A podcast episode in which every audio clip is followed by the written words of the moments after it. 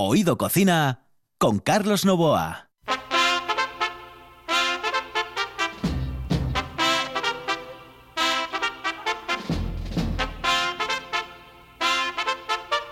Pues señoras y señores, que volvemos a la noche. Muy buenas noches, saludos cordiales en el control. Está Juan Saiz aquí al micrófono, Carlos Novoa. Volvemos a la noche después de haber estado todas las navidades a la una de la tarde en RPA.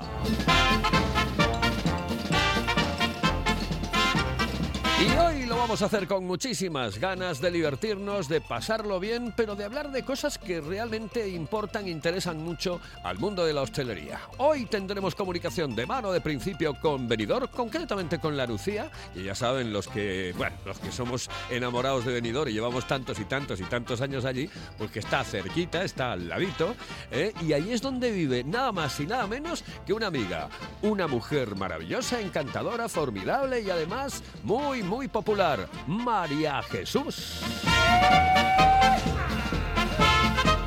Aquí comienza Oído Cocina.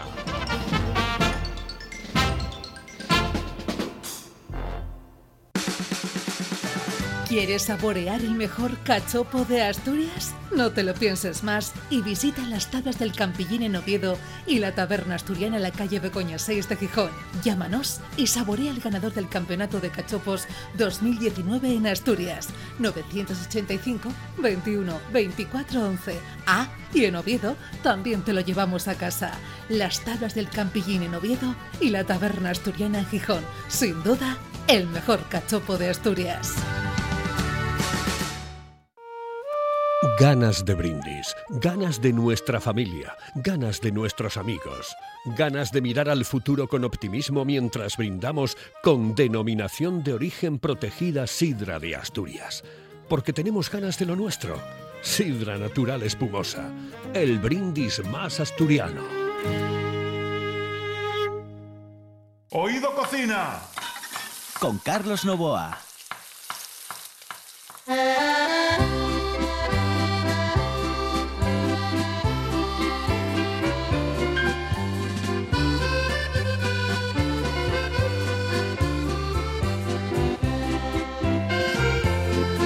Una de las personas que mejor conoce ese maravilloso lugar que es Benidorm es, eh, sin lugar a dudas, María Jesús. Eh, María Jesús y su, su acordeón absolutamente inseparables y tantos y tantos años en Benidorm que, bueno, mm, conoce perfectamente cómo están las cosas. Y es que yo quiero tener comunicación con ella porque eh, si imagínense, la hostelería está mm, realmente pasando el peor momento en toda España. Hay lugares como Benidorm concretamente que es eh, todavía peor, porque Benidorm basa eh, prácticamente todo, toda su riqueza, todo su trato industrial en el mundo del turismo y es prácticamente el 90% de, de, lo, de lo que vive esa localidad en el Mediterráneo español. Y por eso quiero comunicar con ella. Bueno, entre otras cosas, para saber cómo le va. Eh, María Jesús, muy buenas noches, saludos cordiales. Buenas noches, amigos de Asturias. Pues la verdad es que, mm, Carlos, mm, no me puedo quejar. Eh, estamos pasando un momento muy delicado, muy difícil, y yo sé que hay personas que lo están pasando muy mal, súper mal, y bueno, pues voy aguantando, vamos aguantando y no, no, no podemos pedir más. Eh, Qué, qué tristeza, ¿no? Ver, ver eh, Benidorm ahora a, a como ha estado pues prácticamente los últimos 30, 40 años, ¿no? Es una tristeza enorme, sobre todo porque eh, se ha parado todo. O sea, eh, en realidad eh, hay muy poco, tú bien lo has dicho, la industria de Benidorm es el, turismo.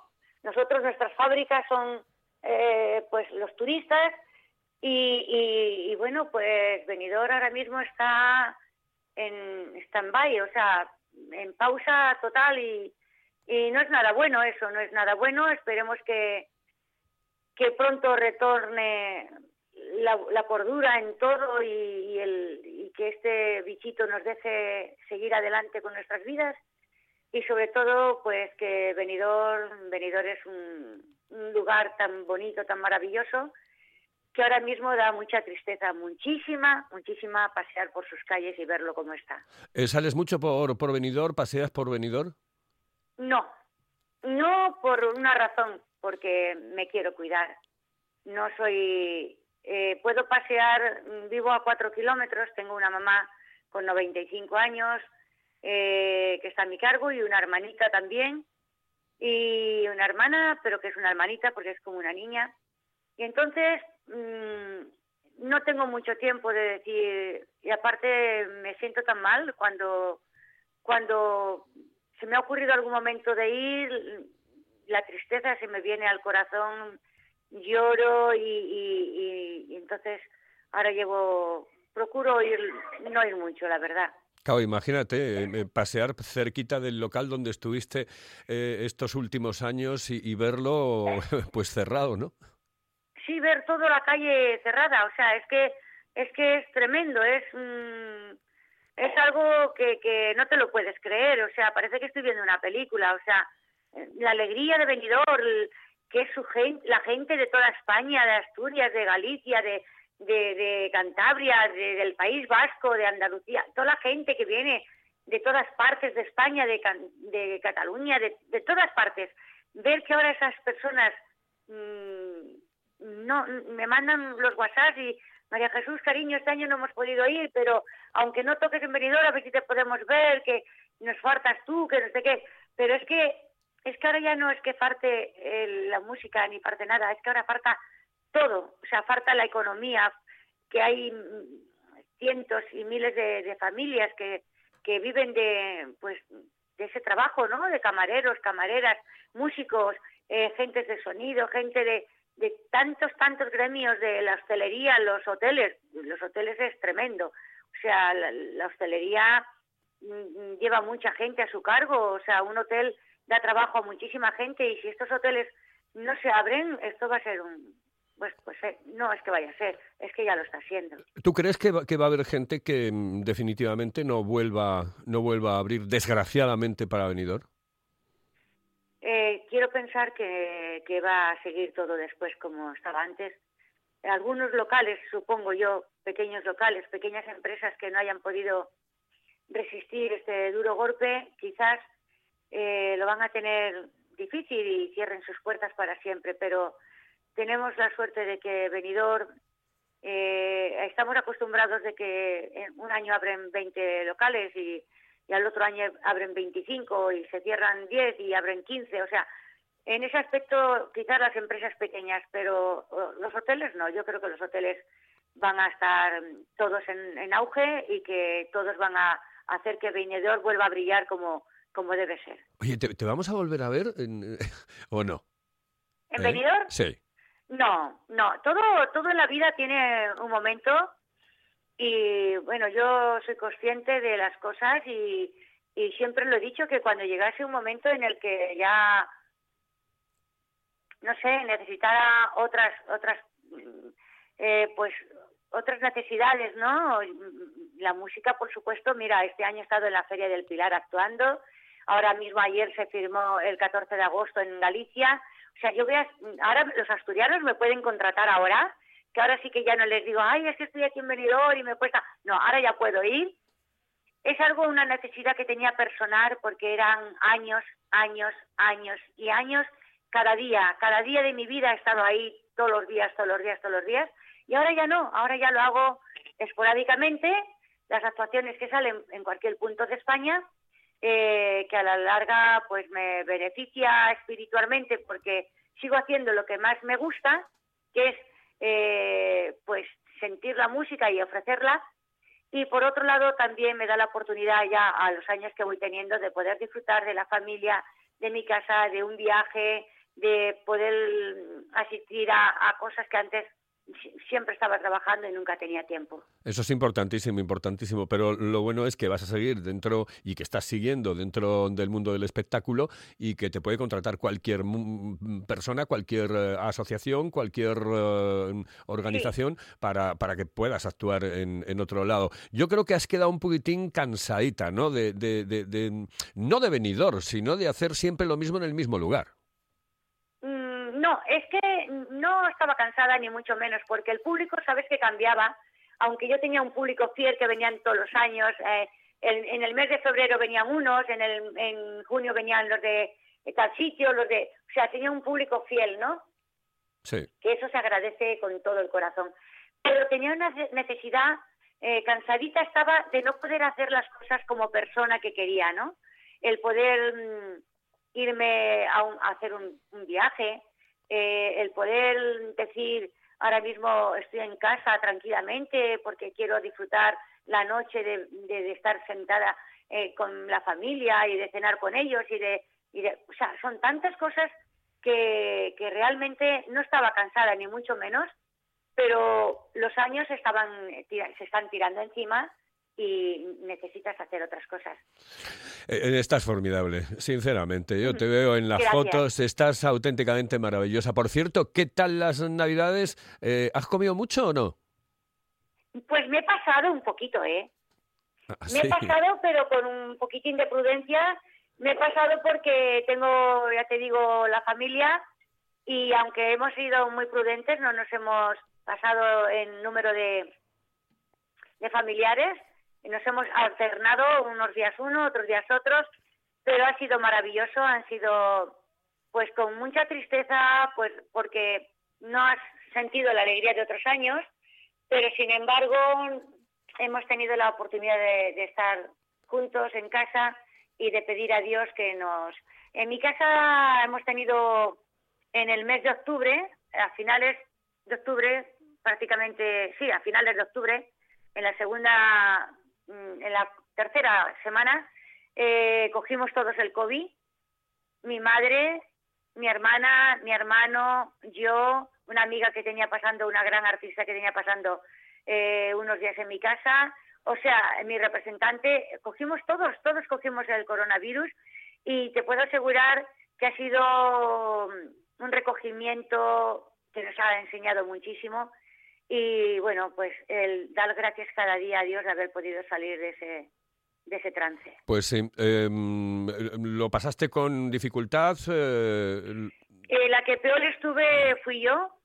Eh, hubo un momento en que sí que creí que me tendrían que ingresar porque me subía muchísimo la fiebre, pero bueno, fui, fui aguantando y verdaderamente el centro de salud aquí de la Nucía se portaron de maravilla me llamaban cada tres horas preguntando por, por cómo estaba uno, cómo estaba el otro, si habíamos tenido fiebre, si, si había, cómo íbamos. Y la verdad es que yo fui la que peor estuve, tuve cuatro o cinco días así chunguitos que, que, bueno, que, piensas muchas cosas. Pero gracias a Dios empecé a remontar y, y bueno, pues ni secuelas ni nada. O sea, mm, bien, muy bien. Por eso, por eso a mí me gustaría que, eh, eh, viendo que, has tenido esa experiencia, que le digas a la gente que se lo tome en serio, que se lo tome absolutamente en serio, que, que no es ninguna tontería. Mucho. No es una tontería, no. Es eh, verdaderamente, yo te puedo asegurar que para cualquier, yo llevo mi mascarilla, estoy al lado de mi madre y hasta en casa la, la podemos llevar, no siempre, porque sabes que también es un, un poco duro, ¿no? Pero yo viene cualquiera al correo, viene cualquier persona, yo siempre mi mascarilla, eh, mi gel siempre ahí, que salgo a, coger el correo y entro y me lavo mis manos. O sea, es que es, es, es muy duro y, y, y, gracias a Dios que mi madre con 95 años ha sido súper fuerte y lo ha pasado, pero, pero yo creo que las personas que pasan esto y tienen el problema de, de perder un ser querido, es terrible, ¿eh? Claro, claro. Es terrible. Y si lo pasas y te, y te quedan secuelas, también. y sobre todo eso, concienciar a, bueno, pues a, todo el mundo, eh, la gente joven, en, esas fiestas que después pueden tener consecuencias realmente graves, eh, graves para personas que después eh, conviven contigo. Es que eso no te lo vas a quitar de la cabeza en la vida. Quizás no se dan cuenta que en casa a lo mejor tienes no solamente el abuelo o la abuela, eh, los padres mismos, ¿no? Que ya a lo mejor tienen 60 mm, años y estos jóvenes que salen y, y, vuelven a casa no sabes no saben con quién no sabes con quién han estado se han, se han cuidado de llevar la mascarilla. O sea son un poco inconscientes no no no no se creen que no va a pasarles. O sea es algo yo también me pensé que a mí no me iba a pasar nada. Yo estuve en Zaragoza y realmente, aunque teníamos mucho cuidado, tanto Manolo Rollo que estaba allí siempre con su mascarilla, yo siempre con mi mascarilla, eh, la música, Corita Viamontes, que tuve la suerte de que me acompañara a la batería con, mi masca- con su mascarilla. O sea, teníamos un cuidado tremendo y lo cogimos todos. O sea, lo cogi- ¿de dónde, de cómo lo cogimos teniendo cuidado? Imagínate si no lo tienes. Claro, claro, claro.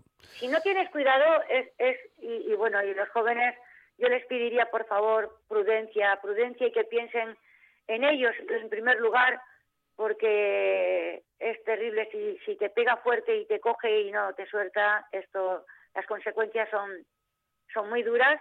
Y si tienes padres a los que quieres y- y abuelos, y pues piensa en ellos, piensa en ellos porque eh, no sabes nunca dónde puedes estar y en qué momento lo puedes coger.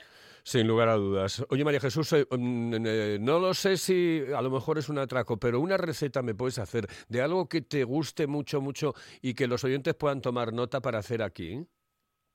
Bueno, pues mira, como tengo aquí a mi madre a mi lado y a ella le gustan mucho las migas, pues eh, digo que las, las migas extremeñas, eh, coges el pan, lo cortas a trocitos, pero en plan borde, o sea, trocitos pequeñitos, pero no en rodajitas, no, en trocitos, Ajá. ¿no? Como pellizquitos al pan, ¿no? Con, con el cuchillo.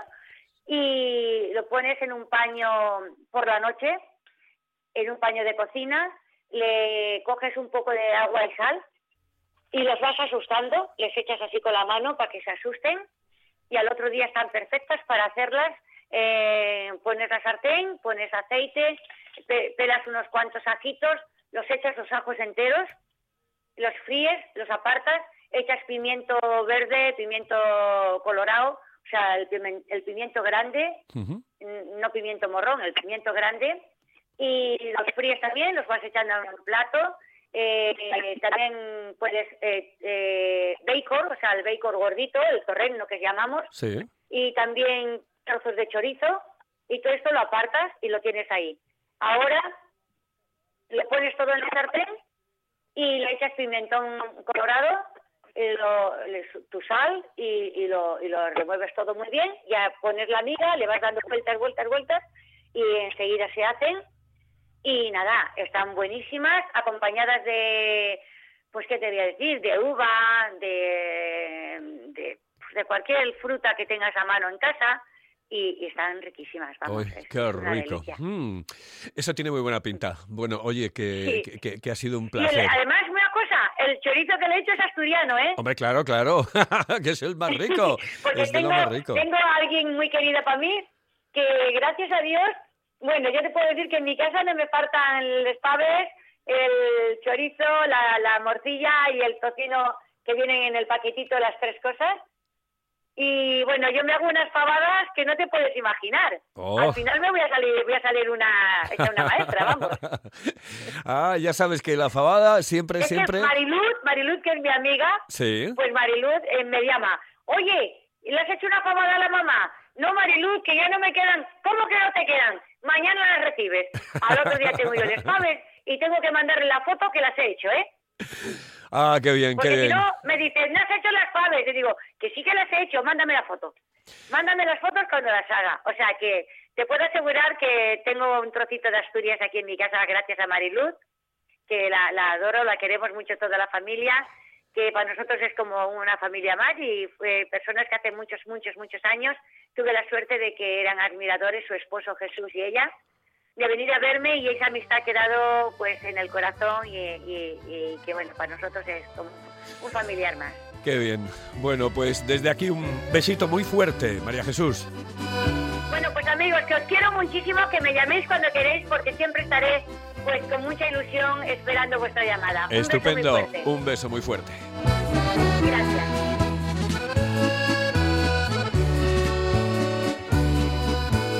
Y de venidor eh, nos vamos directamente a Oviedo. En un instante aquí en la sintonía de RPA. La calidad de un buen restaurante con el precio más accesible es posible. Barbados, en Asipo y el Centro de Transportes de Gijón. Menú del día con las mejores carnes, parrilla de escándalo y cocina casera exquisita. Barbados, mirando por tu economía, cuidando tu paladar. Además, te lo ponemos muy fácil. Parking privado y amplia terraza. Barbados, en el polígono de Asipo y el Centro de Transportes de Gijón. Si vienes, vuelves. Hello, eh, señorita. ¿Sí? Excuse me. Eh, perdón. ¿Me puedo decir, por favor, dónde puedo comer el mejor cachopo? ¿Es cachopo de Asturias? Es cachopo, claro, pero el mejor Ah. de Asturias, no. El mejor de España y, y, vamos, y del mundo entero. No. En Oviedo, en el Pichote Café de la Tierra, en la Plaza Gabino Díaz Merchán. Pero mejor llame para reservar, ¿eh? Apunte. 984 28 29 27. 984 28 29 27. Oído Cocina. Con Carlos Novoa.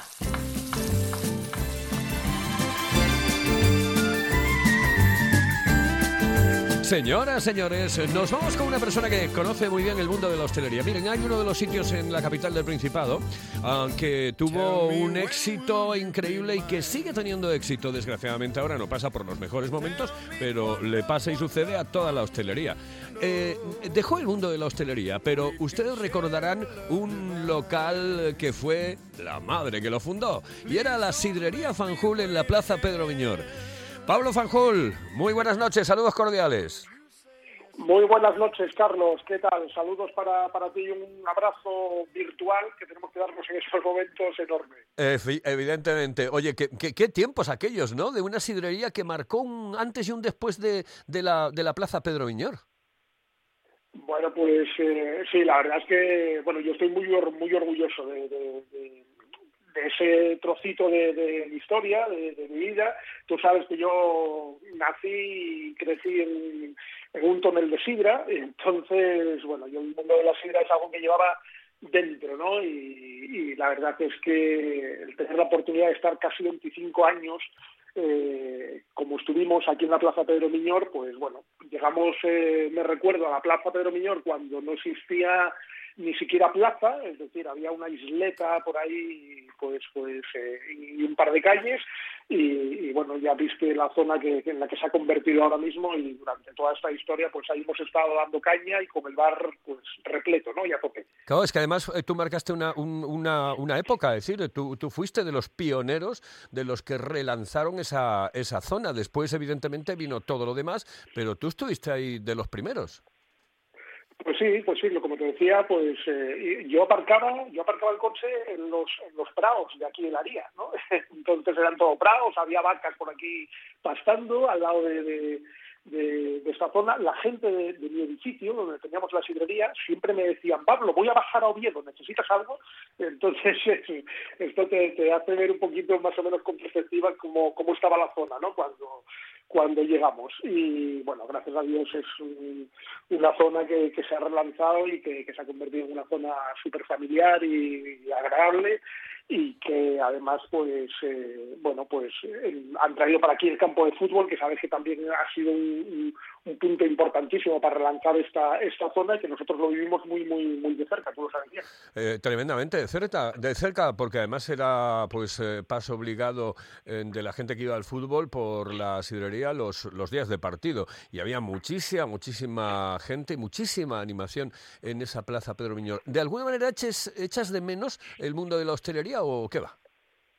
Pues mira, eh, te puedo decir, yo llegué al mundo de la hostelería por vocación. Como te digo, yo nací en, el mundo de la hostelería y yo es mm, prácticamente lo, lo que sabía hacer, ¿no? Yo mi formación es de informática, pero desde luego nunca quise nunca quise estar de- delante de un ordenador pasando pasando las horas de, mi vida pues sentado y, y delante de una pantalla, ¿no? Y lo mío era estar con la gente y el trato eh, con, con las personas y el mundo de la sidra, que era algo que me, que me encantaba, ¿no? Entonces, cuando alguien tiene esto como vocación, pues eh, lógicamente esto lo vas a llevar toda la vida, con lo cual yo sigo disfrutando cada vez que paso por, por delante de un negocio de hostelería, que esté con gente, que esté con ambiente y demás, lo disfruto como si fuese mío, eh, lo paso mal cuando veo que hay un, un apuro dentro del local y demás, es decir, yo vivo, vivo la hostelería cuando estoy en ella como, como si yo fuese el que, estuviese allí eh, de gerente, ¿no? Y, y, esto es porque lo llevas, lo llevas dentro, ¿no? Ahora también te diría, pues en estos tiempos en los que corren ahora, ¿no? La situación tan complicadísima que tiene la, la hostelería, desde luego, menos mal que me ha pillado en otro, en otro sector, ¿no? Pero bueno, mmm, la vida te da muchas eh, vueltas, te hace ver las cosas con distintas perspectivas y el tema de la familia, por ejemplo, es uno de ellos. Entonces, mientras que yo estaba soltero y y demás, pues el tener un negocio de hostelería como el que yo tenía, en el que yo le dedicaba pues horas y horas y horas y todos los días de la semana y los fines de semana y vacaciones y demás, pues no te importaba, ¿no? Era, era lo tuyo. Pero cuando ya tienes hijos, mujer y demás, bueno, pues vas necesitando otras otras cosas y esto es lo que lo que me ha hecho pues pues cambiar de profesión y, y estar ahora en otro sector totalmente distinto. Otras historias, evidentemente, sí. Oye, por cierto, que claro, no, no lo hemos dicho, pero que es evidente, eh, tú eres de familia sidrera y nada más y nada menos que tu primo es quien lleva en este momento la sidra de Quelo, ¿eh? que es una de las eh, sidras que más se vende en el Principado de Asturias.